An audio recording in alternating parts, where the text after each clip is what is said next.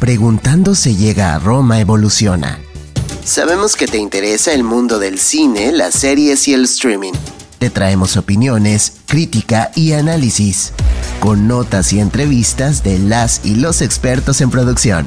Preguntando se llega a Roma.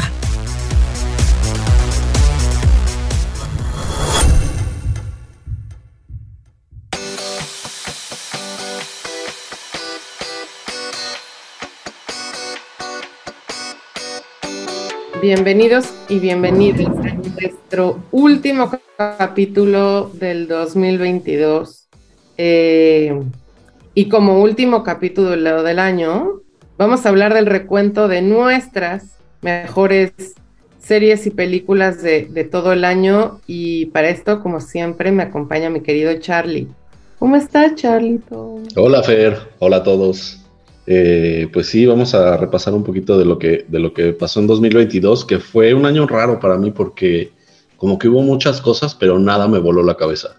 No sé si, si, si te pasó similar. Yo siento que sí hubo muchísimas cosas. Creo que no ha habido un año con más contenido para streaming que este, ¿no? O sea, sí, sí está cañón la cantidad de cosas que salieron.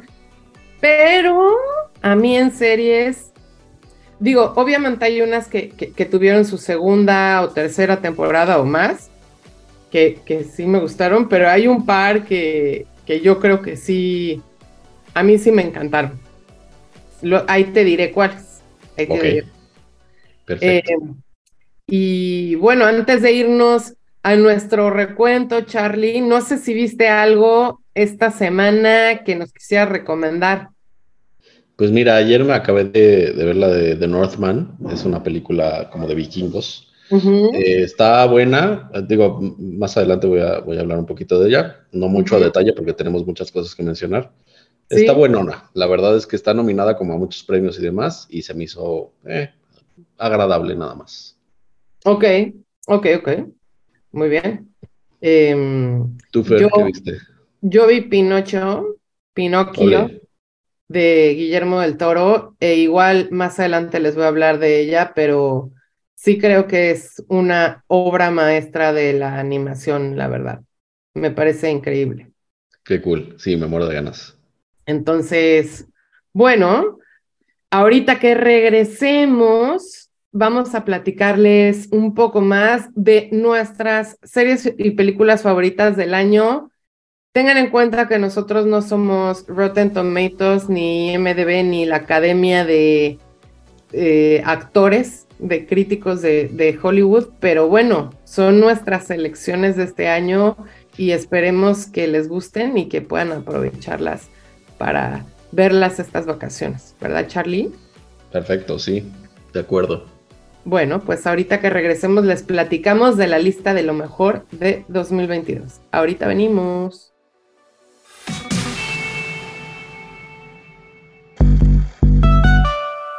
Ibero TJ Radio trae hasta tus oídos Preguntando se llega a Roma, el espacio del cine, las series y el streaming.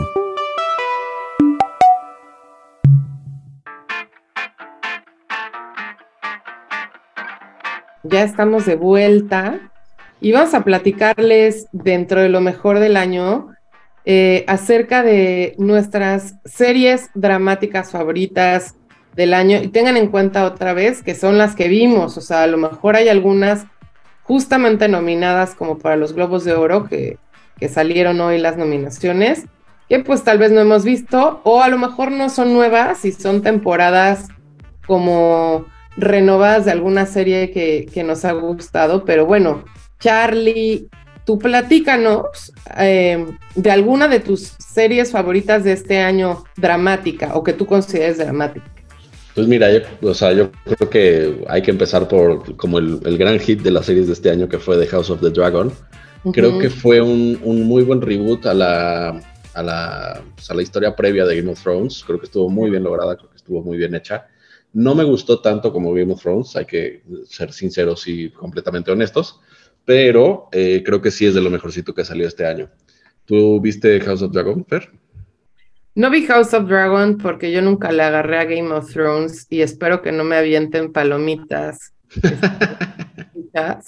pero la verdad es que como que no me, no, no sé, no, no, no le agarré nunca, entonces entiendo el, la euforia y el furor, pero bueno, sí he escuchado buenas cosas de House of the Dragon, sobre todo pensando en que había muchos eh, fans de Game of Thrones que se quedaron pues sin su eh, pan de cada día semanal, se puede decir, pero la verdad es que en, muchos de los eh, listados de mejores series ha salido eh, en IMDB, eh, también tenemos nominaciones como Mejor Actriz, como Mejor Serie de Televisión de Drama ahorita para el Globo de Oro. Entonces, pues supongo que algo deben de haber hecho bien, ¿verdad? Sí, y qué bueno que ahorita mencionas las nominaciones porque justo hoy salió las, la, la, lista de nominados al Globo de Oro de 2023 uh -huh. y pues obviamente está House of the Dragon y hay otro par de series que, que también creo que cierran muy bien, porque además creo que son las, las temporadas finales de cada una, eh, que es Better Call Saul y Ozark. Este, uh -huh. La verdad es que no he visto ninguna de las dos eh, temporadas finales de ninguna de las dos series, pero sé que están muy buenas, sé que han estado muy bien recomendadas y pues da la coincidencia de que también están en la lista de nominados a, a series dramáticas. Entonces, si no las han visto como yo, eh, creo que vale mucho la pena. Sobre todo, este, creo que Better Call Saul cierra de manera muy, muy, muy épica. Entonces, como que es una ya eh, un preludio muy, muy bien logrado hacia este Breaking Bad, ¿no? Claro. Sí, y evidentemente no, no queremos platicarles como de, de las siguientes temporadas de estas, de estas series porque pues sabemos que pu pueden haber spoilers, ¿verdad? Pero también The Crown y, y, y está nominada acá, que obviamente ha tenido grandes eh, pues nominaciones y grandes temporadas a lo largo del tiempo. Y una de las nuevas, de la que sí hemos hablado aquí, es Severance, que como tú sabes, no... ¿A, no te gustó?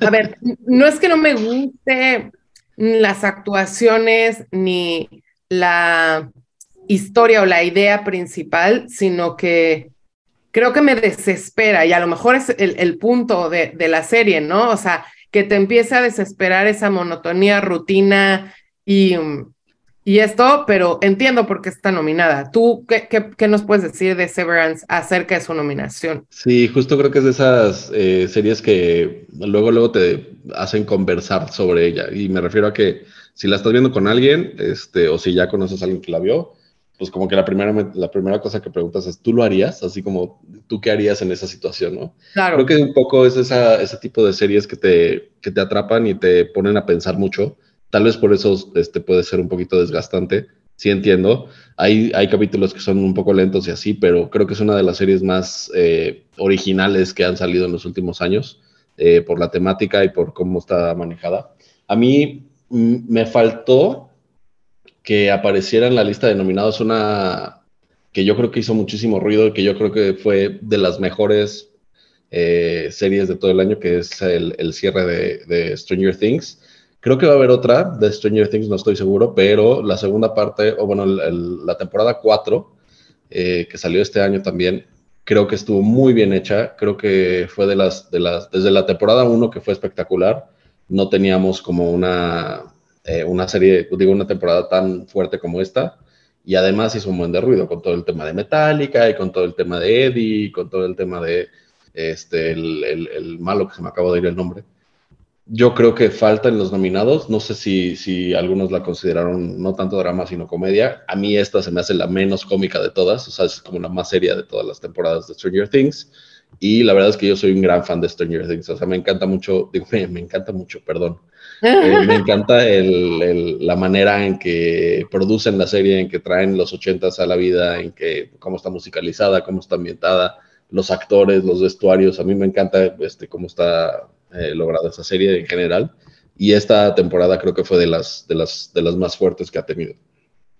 Sí, eh, no está nominada para los Globos de Oro, pero ya que aquí somos multitasking, también estoy viendo el top de las series de IMDB eh, basadas en, en, la popularidad y ahí sí es como los usuarios las van reiteando y la número uno está Stranger Things, ¿no? Entonces, tal vez no está nominada a los Globos de Oro porque siento que también hay veces que dejan que ciertas series entren cuando otras ya han sido nominadas muchas veces anteriormente y por eso a lo mejor eh, en este caso no está nominada, pero sí, estoy completamente de acuerdo y es una idea que rompió, una serie que, cuya idea rompió paradigmas una vez que empezó y sí estoy de acuerdo que siempre le meten nuevos elementos que te hacen, pues que te quedes ahí, o sea, sigas queriendo ver otra temporada, ¿no?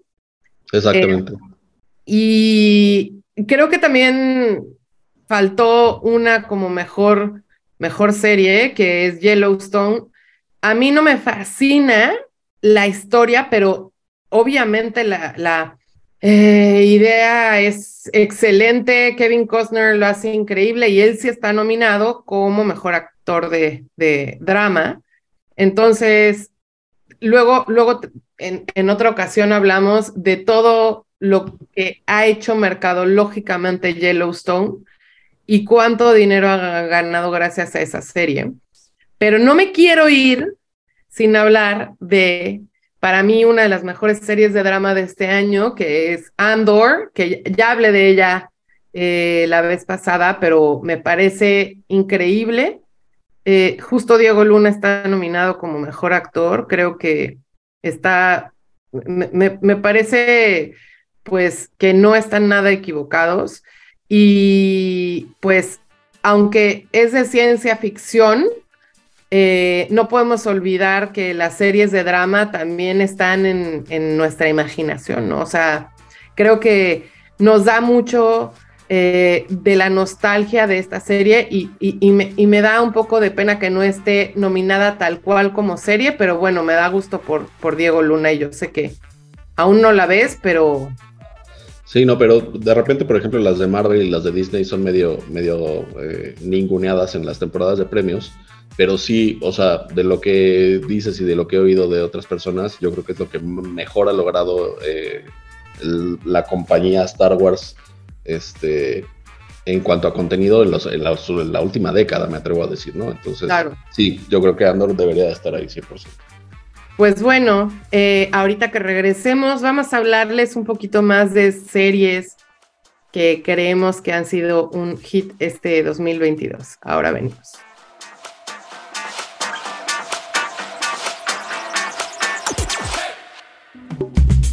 No importa la plataforma ni el género dramático. Puedes sugerirnos tu película o serie favorita y la analizamos. Preguntando se llega a Roma.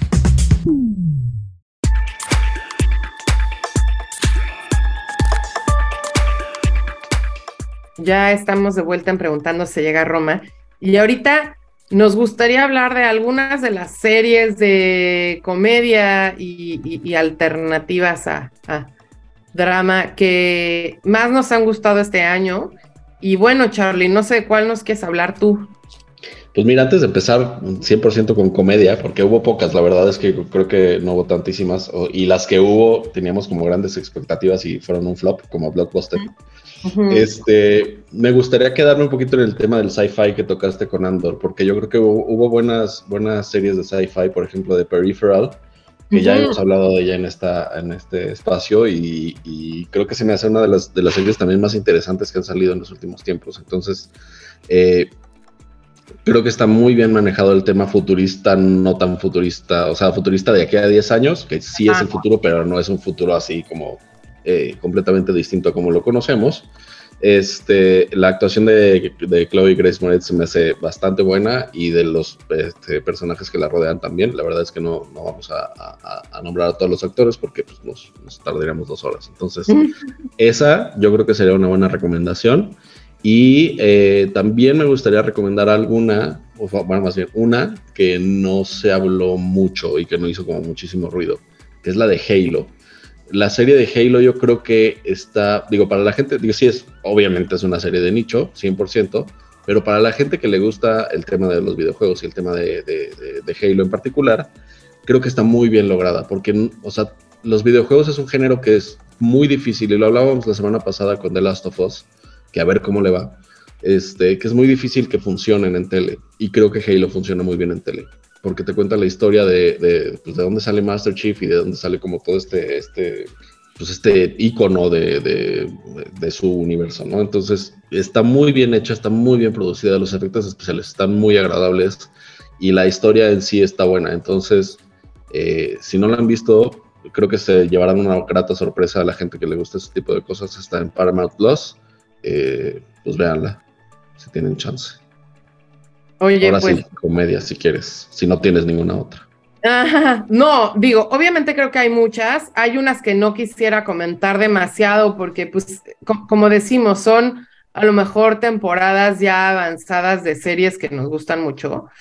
Eh, y como dices, de comedia a lo mejor no ha habido tantas nuevas, se puede decir, pero hay continuidad en, en algunas que, que, creo que son muy buenas. Em, y bueno, yo para, para hablarte de nuevas series de comedia que a mí me gustaron mucho, eh, una es Wednesday o Merlina, que como ustedes saben es el hit actualmente, eh, lleva no sé cuántas semanas en el primer lugar de más vistos en streaming de Netflix.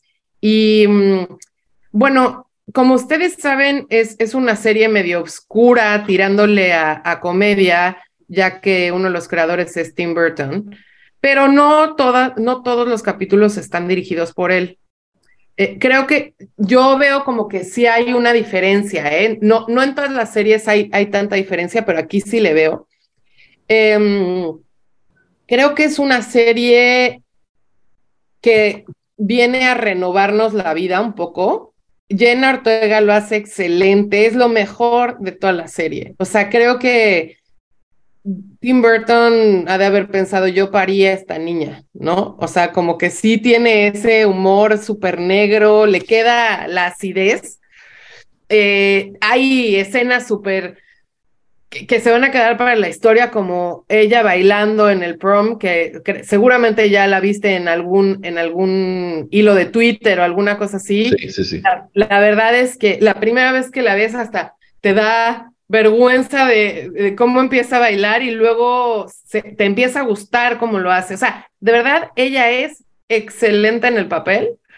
Y yo veo una tendencia, tanto viendo Stranger Things que hablabas antes, como eh, ahorita con Merlina y algunas más, que a quién le quieren llegar ahora. O sea, y literalmente esta serie está hecha para la Gen Z. O sea, obviamente a los millennials y late millennials nos gusta, hay chance y tu mamá y mi mamá pueden decir, ja, qué chistoso, pero todo el enfoque está en los chavitos. Entonces, no voy a decir mucho más porque a lo mejor les puedo romper un poco de la, de la serie, pero está increíble. La verdad es que sí, sí merece mucho la pena verla. No me parece la mejor serie de comedia del mundo, pero bueno, está, creo que gracias a Jenna Ortega se logró esto. No sé qué piensas, yo sé que no la has visto, pero... No, no la he visto, pero he escuchado mucho hype y creo que eh, merecido también se ha, montado a, muchos, a muchas de las nominaciones. Eh, pero sí, no la he visto, ya la tengo bien anotada para final de año. Y yo quería hablar, ahorita que dijiste que no es la mejor, pues yo, yo sí quiero decir que creo que voy a mencionar a la mejor, eh, que está categorizada como comedia, pero ya habíamos dicho que no me parece que tal, o sea, más bien me parece drama, que es The Bear, la, la, serie de este restaurante, o bueno, de este chef que era un restaurante en, Chicago, un restaurante de sándwiches, y todo el drama que hay atrás, ¿no? De un, de un hermano que, que, ya no está y eh, lo que pasa con ese restaurantito. Esa, si no la han visto, ya se las habíamos dicho, pero véanla otra vez. Eh, otra de comedia que está en HBO, la de Our Flag, Means Death. Esa ya también habíamos, habíamos hablado de ella cuando hablamos de HBO. Eh, si no la han visto, también se la recomiendo. Y la segunda temporada de White Lotus también creo que está buenísima. Eh, una que creo que se nos ha pasado mencionar y que creo que por como está hecha y por la gente que trae adentro, no hizo como, bueno, sí hizo ruido, pero como que no la pelamos mucho, al menos no la gente de mi edad y no la gente con la que convivo, es la de Peacemaker. La de Peacemaker está en Prime y es de un superhéroe que está, está protagonizado por John Cena. Que al principio todo el mundo decía, eh, John Cena, pues está chistosillo y ya, ¿no? Pero resulta que la serie está muy, muy, muy, muy, muy buena. Entonces también la podría recomendar dentro de la, del, campo de la comedia. Oye, no, no le he visto y a mí John Cena me parece chistoso, ¿eh? O sea, creo que... Sí, es chistoso. Eh, y bueno, regresándome a The Bear, que no he visto yo, también está nominada en los Globos de Oro.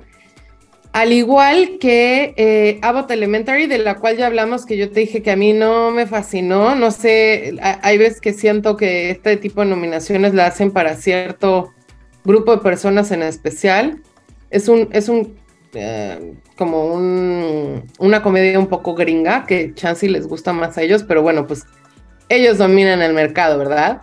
Eh, también está Hacks, de la cual ya hemos hablado y es excelente.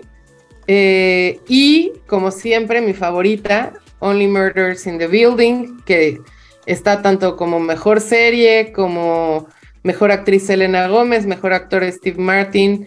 Em, y bueno, obviamente yo sé que no es nueva, pero esta temporada estuvo increíble y el final de esta temporada está padrísimo. No sé, si ya ahora sí ya viste el final. Todavía no la veo, pero la tengo ya en mi lista. Sí, oh, amo, amo esa serie, la amo. Pues, yo creo que para Navidad, chao. Exacto, sí. bueno, pues ya nos tenemos que ir a un corte y regresando le vamos, les vamos a hablar de algunas de las miniseries que nos han gustado durante esta temporada 2022. Ahorita venimos.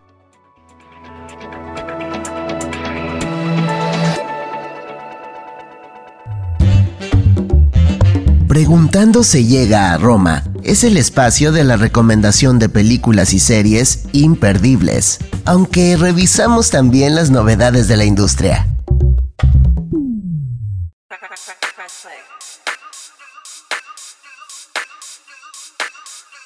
Ya regresamos a Preguntando se llega a Roma y nos quedamos hablando de algunas de las series de comedia que más nos han gustado durante este 2022.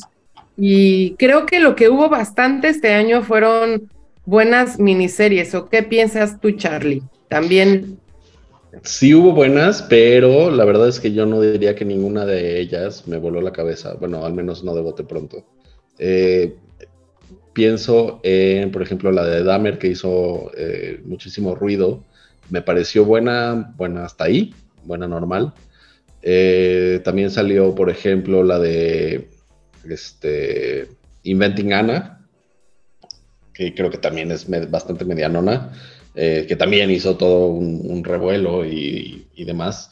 Eh, también estuvo la del, de Tinder Swindler, que a mí también se me hizo bastante medianona. Entonces, no sé, como que en cuanto a miniseries, sí hubo bastantes cosas interesantes, eh, pero como te decía al principio, o bueno, antes de salir al aire, que no hubo como que nada que de ese género que me hubiera eh, volado la cabeza, ¿no? ¿Tú qué, qué, recomendarías? Mira, yo, yo difiero, chance yo vi las buenas y tú viste las no tan buenas. puede ser, también puede ser. Inventing Anna sí se me hace lo más X del mundo. A mí, digo, me, me picó ver la serie, pero ella está nominada. No sé, como que no me fascina.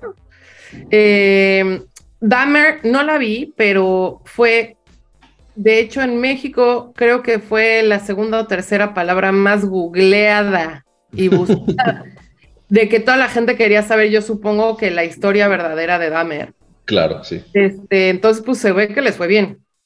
Ahora, yo difiero contigo porque salieron dos excelentes. Una es de Dropout, la, esta serie que protagoniza Amanda Seyfried y cuya, o sea, que está nominada justamente. Eh, y a mí me parece excelente, o sea, fuera de que ya no supiéramos la historia verdadera de esta emprendedora que acabó haciéndole un fraude a todo el mundo y, que ahorita justo acaban de dar resolución y se iba a acabar en la cárcel, eh, ella lo hace muy bien, está muy bien contada, o sea, luego este tipo de historias verdaderas rayan como en lo irreal, pero yo creo que, digo, no, no es como que conozca la verdadera, ¿verdad? Pero siento que está muy apegada a la historia original y Amanda lo hace muy bien. Em, creo que también otra, ahí sí no se me hace excelentísima, pero, pero para llamar la atención es We Crash, sobre todo por Jared Leto, creo que él es el que, que, lo hace mejor y más apegado a la realidad. A mí se me hace una serie muy entretenida. Eh, sí, sí, está bueno. Por, eso llama la atención. Esta está en Apple TV. Tú ya también la viste. A mí, Anne Hathaway en esta serie mm, no, no me fascinó, pero no sé si es el personaje y la, y la mujer real la que no me cae bien. Exacto, sí, sí, sí. Eh, mm, otra que, que, les podría decir es The Staircase. Eh, creo que es que a mí, tanto Colin Firth como mm, Tony, Collette. Tony Collette se me hacen excelentes actores. Entonces creo que gracias a esto elevan mucho la historia. Y, y, bueno, sí te mantiene en tensión, ¿no? O sea, insisto, no es memorable para toda la vida, pero creo que es una buena serie. No sé qué piensas tú de, de Staircase. Sí, justo ya habíamos hablado de Staircase antes y no la he visto, pero también he visto que eh, se dicen muy buenas cosas de ella. Eh, otra de las, digo, justo iba a mencionar de Staircase, así que como que me quitaste ahí el, el, el, oh, mojo. Pero otra de las que salió, que estuvo como también muy, con mucho ruido, fue la de Pam and Tommy. Eh, mm. de Tommy, este, ay, ¿cómo se llama? Bueno, no me acuerdo. ya saben, Tommy Lee y Pamela Anderson. Y su romance que terminó en escándalo y en, una serie de cosas ahí medio, medio turbias. Eh, también había como mucho ruido alrededor de ella y como que no, no entregó lo que se esperaba, ¿no? O sea, digo, creo que Sebastian Stan es, es buen actor eh, y también creo que Lily James lo hace, lo hace bien, pero pues sí, creo que como que se queda corta. Entonces, por eso te digo, tal vez yo creo que vi las, las equivocadas. Eh, la única que vi que sí me gustó es la de Irma Beb, que ya habíamos hablado también en el capítulo pasado, creo, de ella, este, con Alicia Vikander, está en HBO. Esa sí me, sí me ha gustado. Sí, em, yo creo que otra que sí es como para resaltar, a lo mejor por toda la producción alrededor, es The Offer, que es esta historia de cómo se hicieron, eh, cómo se hizo el padrino. Y sí está padrísima, o sea, creo que, no sé, además de nostálgica, eh, Miles Teller, que hace como, e, es el protagonista y es el que es el productor, Albert Rudy, creo que lo hace muy bien. Eh, Juno Temple, que todos hemos visto en Ted Lasso, la hace de su asistente y la verdad, yo no sé por qué no está nominada, es excelente en ese, en ese papel. Eh, creo que es una gran actriz que, que todavía no está muy vista y lo hace bastante bien. Y además no está nominada ni por Ted Lasso, que también su rol en Ted Lasso es bastante importante y bastante bien logrado. Sí, oye, pero es que siempre le gana la, la, la, dueña del equipo. claro, sí, sí, claro, sí lo hace mejor. Siento que por eso, pero, pero lo hace muy bien, ¿eh? O sea, creo que Juno Temple está a punto de tener como su protagónico tal cual, porque sí es muy buena. Sí, muy buena. Y además ya lleva una carrera de 10 años picando piedra y, no se le ha dado. Ojalá se le dé pronto. Digo, pobre no es, ¿verdad? No, seguramente no le va mal. Sí, no, no. O sea. Sí, no. Y nada más mencionando eh, algunas de las pues personas nominadas para miniserie. Está por ahí Julia Roberts con Gaslit, que a mí la serie no me fascinó, no sé si tú la pudiste ver. No, no la vi, pero sí hablamos de ella. Eh, eh, ella lo hace bien, definitivamente, pero es que cómo, cómo no tener a Julia Roberts como nominada en algo, ¿no? Pero la historia, no, no, no, no me fascinó. Eh, sin embargo, creo que todas estas miniseries de las que les estamos hablando son bastante buenas para ver, porque además el punto de la miniserie es que empieza y termina en poco tiempo y entonces puedes verla rápido y no quedarte como con la duda para la próxima temporada ni nada. Entonces, creo que ha sido un buen año, no el mejor de las miniseries, pero eh, para mí la ganadora de todas estas es The Dropout. Y también no podemos dejar de mencionar al, Cabinet of, Curiosities de Guillermo del Toro también. Claro, claro. como miniserie. Sí, caray, no la, no, la, no la pusieron tampoco y creo que solo no la pusieron porque claro que por ahí hablaremos más tarde del gran Pinocho de Guillermo. Pero bueno, ya nos tenemos que ir a un corte y ahorita que regresemos les vamos a seguir hablando de lo mejor de este año.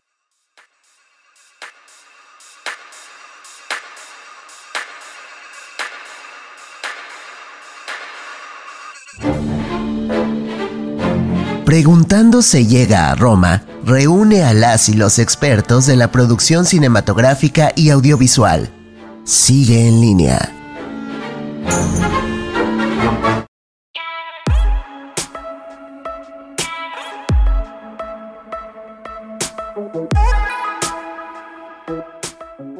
Ya estamos de vuelta en Preguntando se llega a Roma y aunque no dejamos demasiado tiempo para, para esta sección, les queremos hablar también de las películas, eh, de las mejores películas de este 2022, según nuestros estándares, ¿verdad?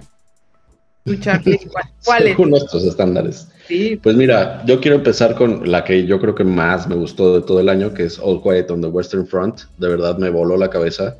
Este, eh, la adaptación de, de, esta novela del mismo nombre Está en alemán y la verdad es que creo que sí es de esas películas que no son para todo el mundo, pero a mí la verdad es que me voló la cabeza.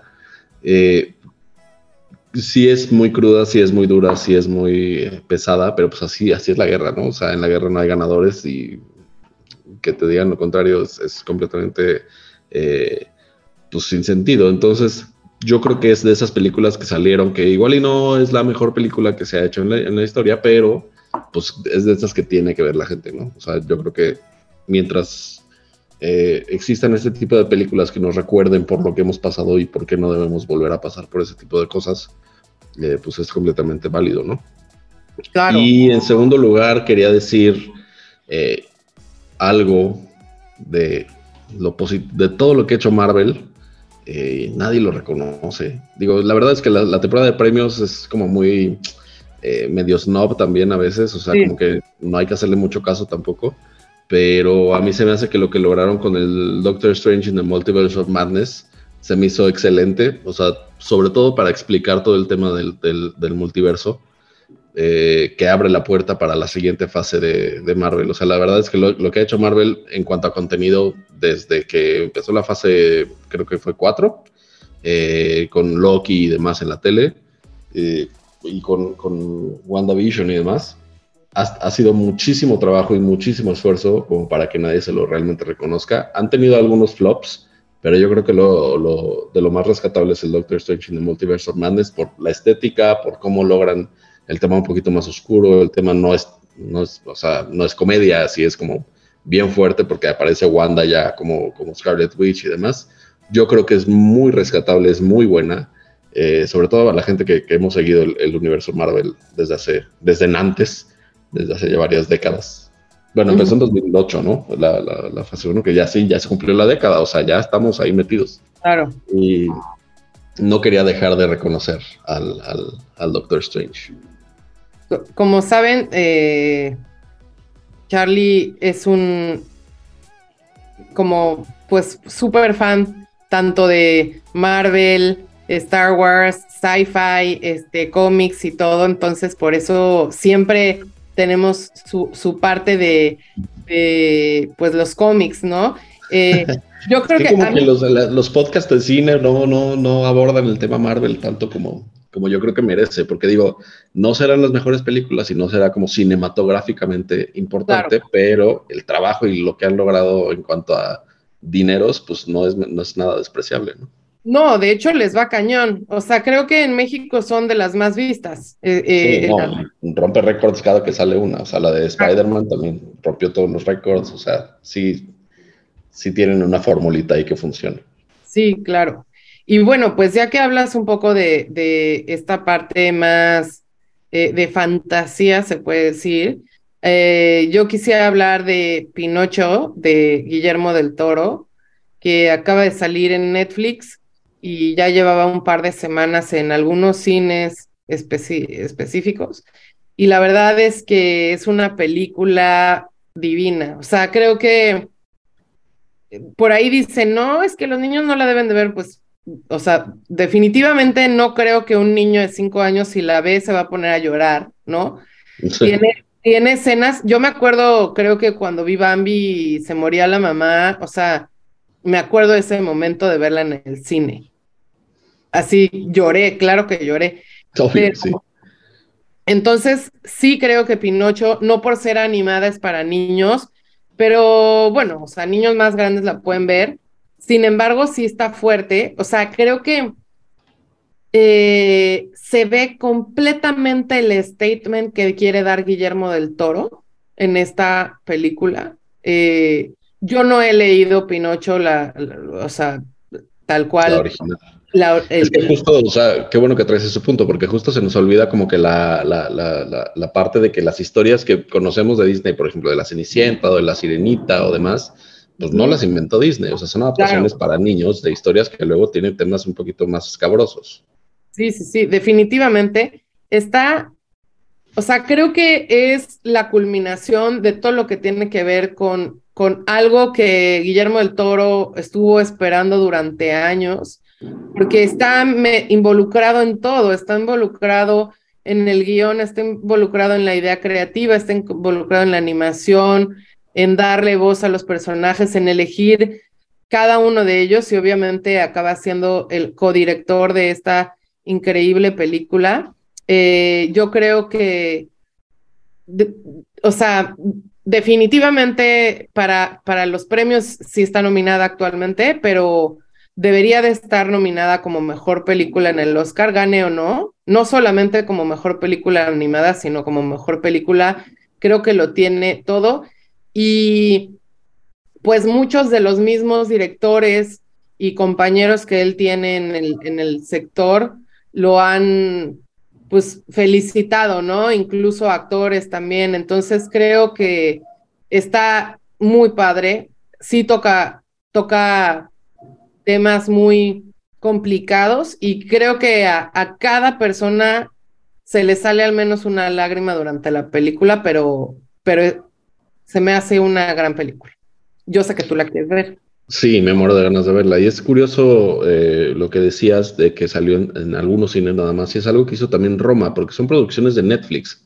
Estas producciones de Netflix claramente no son para el cine, son para Netflix. Entonces, eh, para ser considerados para los premios de la academia, tienen que tener ciertos screenings en cines reales. Entonces, por eso no salen en todos los cines, pero salen como en, digo, no sé el número exacto, puede ser una tontería, pero en 10 cines. Y ya con eso califican.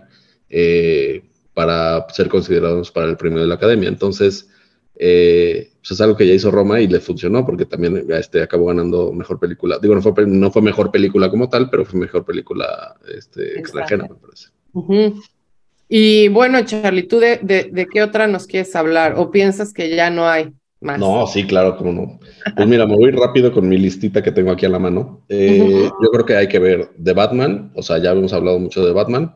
Eh, es una de las películas que salió este año que hay que ver. The Northman, que es la que les decía al principio del, programa, que es eh, pues, como una historia vikinga muy ruda, muy sangrienta, como eran los vikingos. A mí me parece que la historia no está tan pulida. creo que podría haber sido un poquito más interesante, pero definitivamente la ambientación y la actuación tanto de Nicole Kidman como de, me parece que se llama Peter Skarsgård, este, pues buenísimas. Eh, Glass Onion, que es la segunda parte de Knives Out, ahora en Grecia, del mismo detective, pero con otro tipo, con otro grupo de personajes. La de The Whale, que no ha salido, pero me muero de ganas de que ya salga, con, este Brendan Fraser.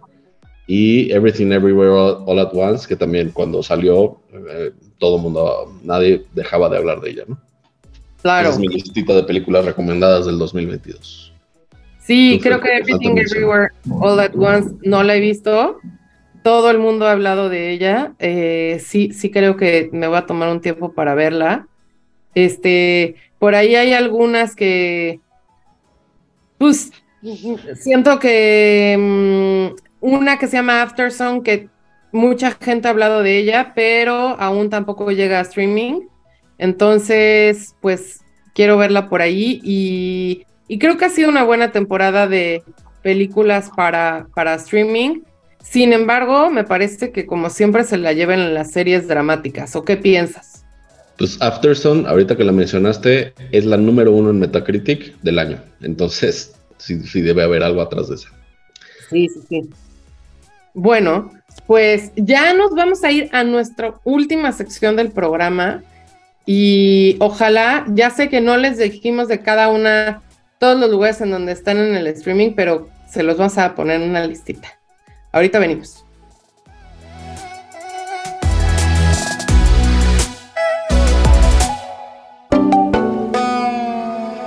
Todos los martes a las 12 pm Pacífico, no te pierdas este espacio de opinión, crítica y análisis mediático.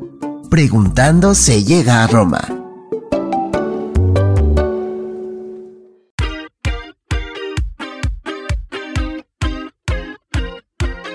Ya regresamos y estamos en nuestra última sección del programa de 2022.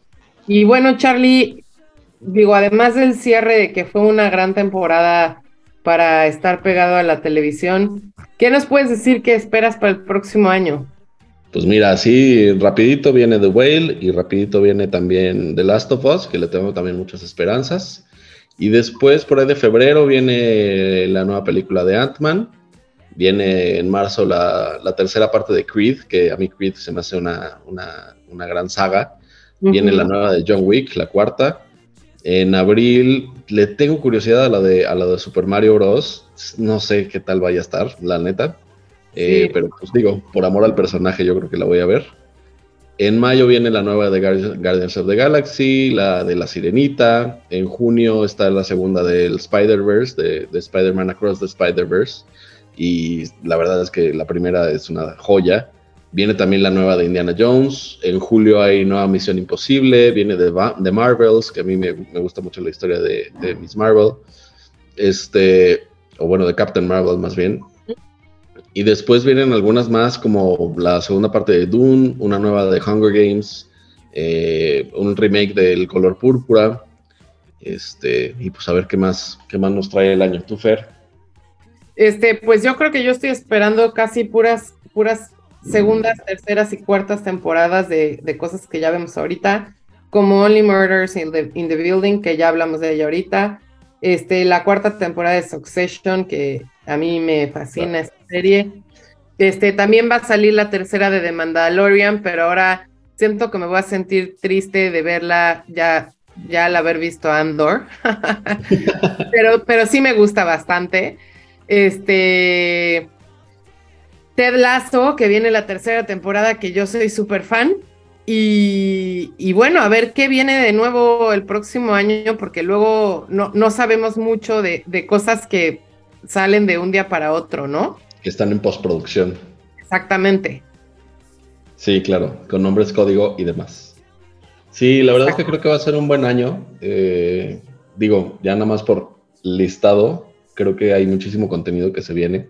O sea, también como que ya se, se reanudó la, generación de contenido post-COVID, o sea, post-crisis, post-todo. Digo que aunque todo el mundo dice que estamos a punto de una recesión, pues al, menos Hollywood ahí, nos estará entreteniendo de nuestra, mientras comemos maruchan. Entonces, la, la, conclusión es, usted coma maruchan, pero pague su suscripción a Netflix. claro, claro. Además con el Netflix ahorita ya con anuncios ya no hay como mucha excusa. Sí, claro. Ay, no sé eso, ¿eh? del Netflix con anuncios. Yo, yo creo que no, no, le entraría. Prefiero sí. Digo, entiendo que hay mercado, ¿no? O sea, para eso. Y por eso lo hacen. Pero pues por 50 pesitos más, yo sí prefiero sin, ningún anuncio. O sea, sí creo que es demasiado, demasiado menos. Este, creo que ojalá el don Netflix me escuche, pero hay otras formas de meter dinero en publicidad y es con product placement dentro de las series, ¿no? que lo hacen mucho, además, sí. Sí, pues sí.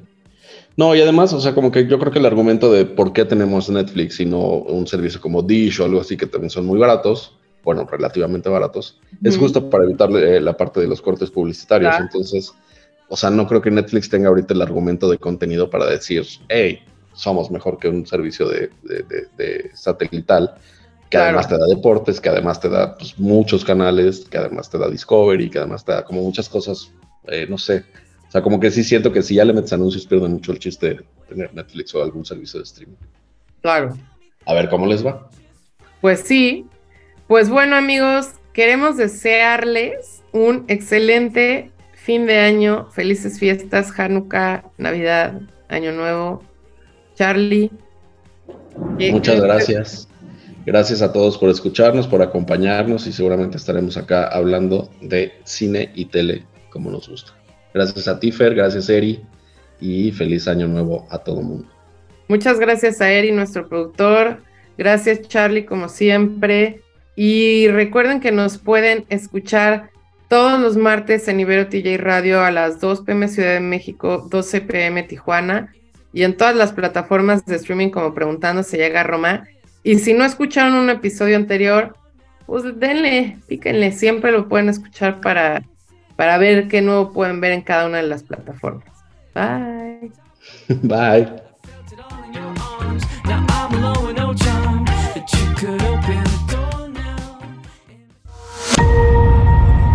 Ibero TJ Radio presentó Preguntando se llega a Roma. El mundo del cine, las series y el streaming a tu alcance, con opiniones, crítica y análisis. Preguntando se llega a Roma. Escúchanos los martes a las 12 mediodía Pacífico.